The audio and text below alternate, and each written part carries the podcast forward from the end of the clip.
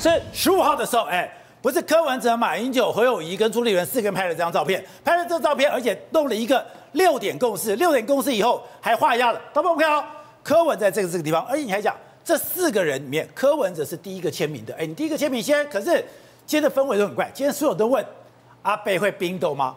民众党会冰斗吗？因为民众党今天刚才讲到，突然哎丢出五个疑问。什么民调有公信呢？你的样本数要提出来了，甚至还要求说，你今天六点以前，国民党还有你要马办要把你所谓的民调的样本，还有你怎么做的，全部交出来。哎，你现在被 bỏ 拍掉吗？看起来科办想冰斗，真的冰斗，看起来了哈。但宝杰哥，我问一下，科办提出的五个问题是柯文哲的问题，还是柯文哲办公室的幕僚的问题啊？柯文哲你自己有这些问题吗？没有吗？我，我再我再讲一次哦。现在讲来，你看哦。什么民调有公公公信力的民调要多少样本数？样本数，你礼拜三怎么不问？你有问吗？没问吗？手机跟市话，什么民调可以，什么民调不可以？你礼拜三签的时候没有问吗？陈志涵要问，他说不要问啊。那你为什么现在才问呢？所以我再讲一次吧，杰哥，现在已经剩下我们录影的时间已经基本上是关门了。对，还在下午四点，我真的是看不懂，因为我也有订那个柯文哲他的那个赖的群组哦，他也会通知，因为三个候选人我都会有嘛哈。下午四点四十一分呢，还在那边讲说阿北不放弃，再加手民调。你再加手民调说什么？今天晚上的民调结束了吗？对，不是宝杰，你懂我意思吗？他真的不懂吗？他让他的粉丝又哭又笑又难过，然后又说我们还没有输要逆转胜。今天下午四点四十一分再传大家在家里守电话，守的就是今天礼拜五晚上的电话。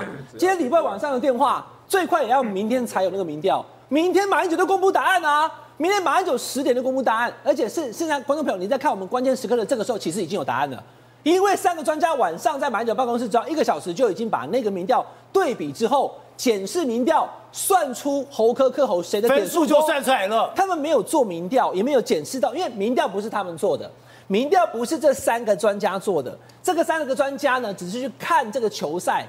看这个比赛，看他的每个民调的点数去做比较而已。那那为什么科办今天又丢了五个疑问，还说你要不要把个洪郭台铭纳进来，还讲说现在我们不接受市话民调？宝杰哥，你问的很好。第一个，到底是要不要侯科科侯之外，要不要放郭台铭？有的民调公司是有郭台铭，有的是没有哦。那你礼拜三签的时候没有管哦？你礼拜三有有有这种事哦？你要决定总统副总统是谁，所以很简单嘛。你看起来那一天六点是怎么写的？随便的，柯文哲还第一个就签下去了。对不对？来来吧，就来过来看一下。柯文哲是看都没看就签了吗？柯文哲在这里，你怎么看？应该就是侯友宜先写嘛，对不对？应该这样写过来，对不对？对不是，是柯文哲第一个写的。哦、柯文哲第一个印出来以后，马上就签名了，而且签了四张啊，每个人手上都有一张啊。所以柯文哲你就第一个就已经完全同意这六点。他是第一个签名的。你第一个完成这六点的声明，你认证而且签名负责，然后你的幕僚周玉修、陈志涵在现场有异议，朱立伦说不要再讲了，以后你沉默不语，还说后来后来的啥呢？那你现在突然提出五个疑问，只剩下六点要关门，人家讲说是要对比还互比？哎，这个是什么时候才该问的？礼拜三，礼拜三就应该问的。可礼拜三你没有质疑，所以简单讲哦，宝杰哥，现在就是这三个专家在比民调做检视，不是做民调，看民调。可他今天又讲了，那马英九，哎，你照讲，你是一个旁观者，你的意见不能纳到里面去啊。马英九没有意见啊，马英九只是请那个专家来看而已啊。那马马英九请的专家不能算数？马英九请的专家姓马吗？马英九的全家是这个政大的政治系的这个主任啊，他叫陈陆辉啊，人家是一个政大政治系的主任，他来这边也只是看民调而已，而且他看的民调跟你派来的关志宇一起看的嘛，所以今天一一一轮的民调出来放在桌上以后，什么民调？其实宝宝杰宝杰哥，我跟你讲，我也去问了一下他们大概怎么比的，比如说像 ETtoday 做了好几份，对不对？他会取最近的一份，哦，他不会连续说 ETtoday 有五份三份不会，另外所有沙卡都细卡都的民调。到现在还有网友还有柯粉在讲说阿北没有输，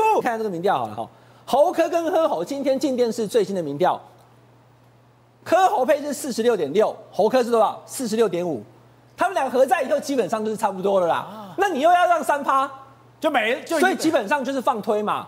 所以柯文哲那个动作，站在所有了解政治或所有了解民调的人看。觉得说，哎，这样看起来好像就是无条件进位法。你愿意当副手？为什么大家会这样讲？不是看不起柯文哲，而是当你是用侯科科侯比，不是用个人民调比哦。那你用柯柯侯两个这样合在一起的时候，所以黄光在讲说几乎没有辨识度嘛。因为你只会遇到希望投给赖清德跟不希望投给赖清德的，所以不希望投给赖清德的，通常就会选择侯科，也会选择柯侯。然后你却拿这个来比，又要误差范围来把这个我再问第二个，因为我不知道专家最后怎么讲了哈。到底所谓误差范围是三趴还是六趴？不是三趴吗？三趴是现在讲的。三个专家如果有两个主张是六趴，那就是六趴啦。啊、因为，哎，宝杰哥，我这个一字不不漏的讲，我问了这三个专家的其中一个人，我不要讲是谁。哦，你问？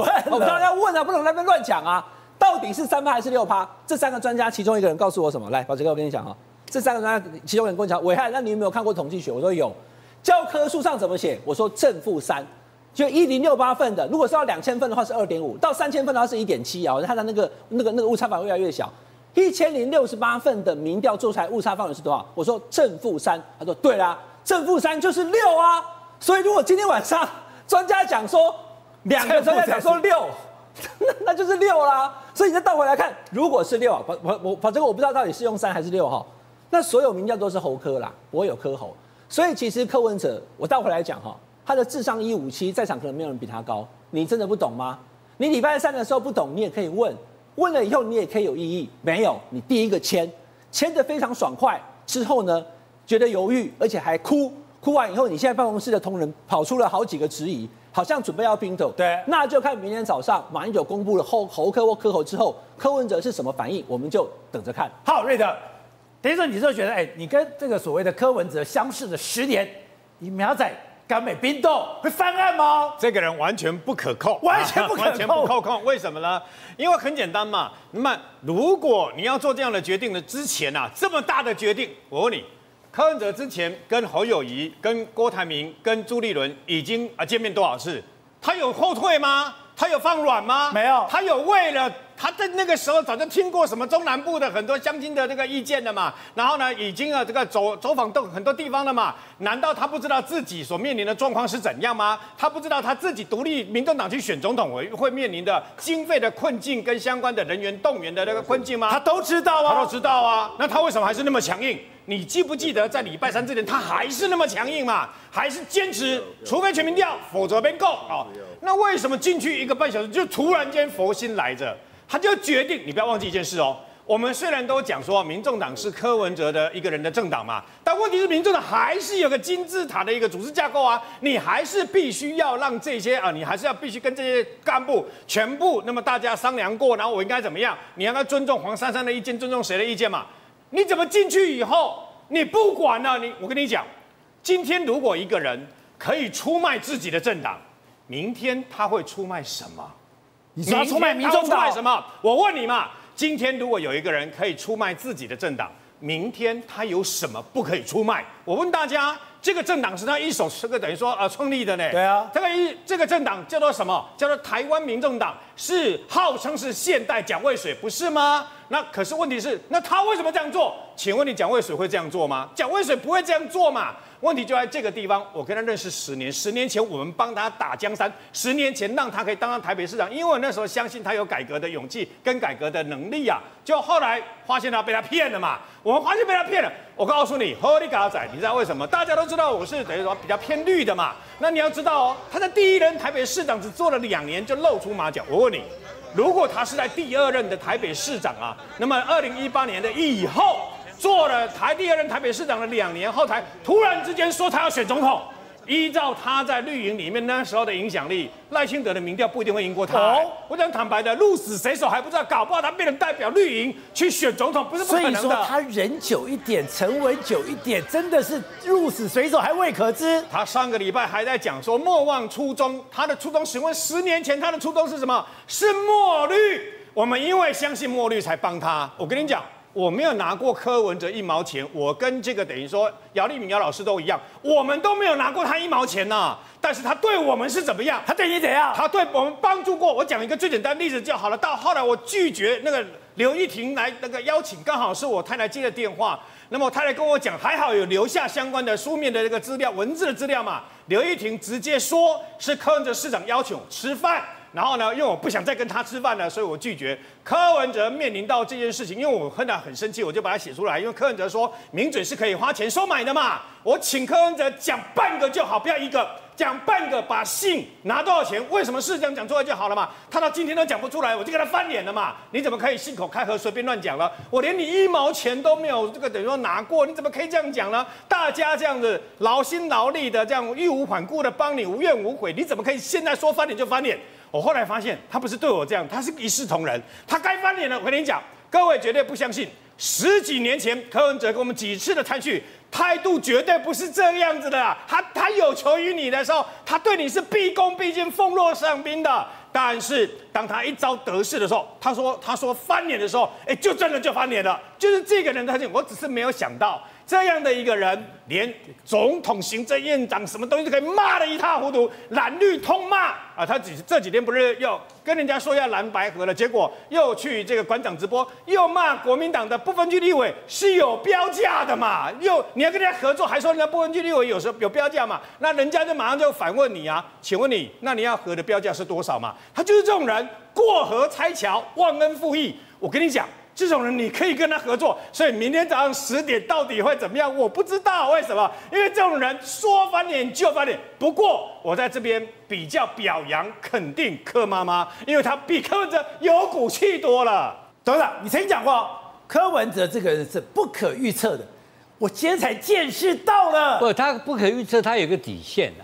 柯文哲其实这个人哈，他是这个哈欧朗博大，欧郎博大，他没胆，你投入政治，你有个热情。我们做记者有个热情，我们有使命感嘛，对不对？但柯文哲这个不是，他当时是因为被调查局调查，他是为了报仇，他的愤怒，他的愤怒，愤怒是他的原动力。他在愤怒之下当上台北市长，所以其实他政治方面的知识哈是非常贫乏的，而且他有没有那个做政治的牺牲的精神？就像施明德。像许信良这种勇敢，对，都要胆识过人。他其实没有胆，那他政治的见识也不多。你看这个整选举过程当中呢，他并没有提出任何伟大主张嘛。骂人，他呃骂人那个就没有意义嘛，就是没有留下记忆点。所以他其实是没有江湖经验，没有江湖没有江湖经验的人当总统哦就不像话。你看到没有？他因为当总统是代表要有江湖经验，对，要因为毛泽东讲过一句话。写文章要有三分流氓气啊，要有这个气魄。他没有气，没有一个人哭成这个样子嘛，哭成这样子不当总统嘛？当总统是代表台湾两千三百万人啊，你要有台湾是一个困难的国家。你看以色列碰到战争时怎么样处理？那个以色列拉汤亚胡，他跟你干到底了。我有这个决心跟你干到底，我吴子嘉绝对不会跟你跑，跟你干。他会绕跑嘛？他会绕跑？他不是绕跑吗？他跟他签了签了协议了。第二天就绕跑了，然后开始他那个不叫翻脸，那叫做泼皮，那就是泼皮赖皮嘛。那我们在烂驴打滚，就吵不过你，我就跟你翻桌。他不是翻桌，哪里翻桌？他是赖皮嘛。他赖皮的目的是什么？当然就是希望能够呃不小心，然后呢用这种取巧，哎变成把侯变成磕猴配啊。他需要有奇迹出现。问题是今天啊走大卫的人，徐新良讲的对。大卫不宜自取，大卫的人要有高贵的人格。他柯文哲整个民众党，我刚刚讲过，变成那个 KP 马戏团嘛。那这个马戏团演到今天为止，台湾人民敢把那么大的重责大任交给他吗？国际上也在看这件事情，是全世界的媒体都在观察。明天早上会发生什么事情？会发生事情，如果又是一个马戏团的续集的话，我告诉你什么结果好不好？国民党还有一招，全大会不给你过。你怎么办？就蓝白蓝白合就吹掉，吹掉之后呢，台湾科这个科马戏团就从此在台湾变成泡沫化。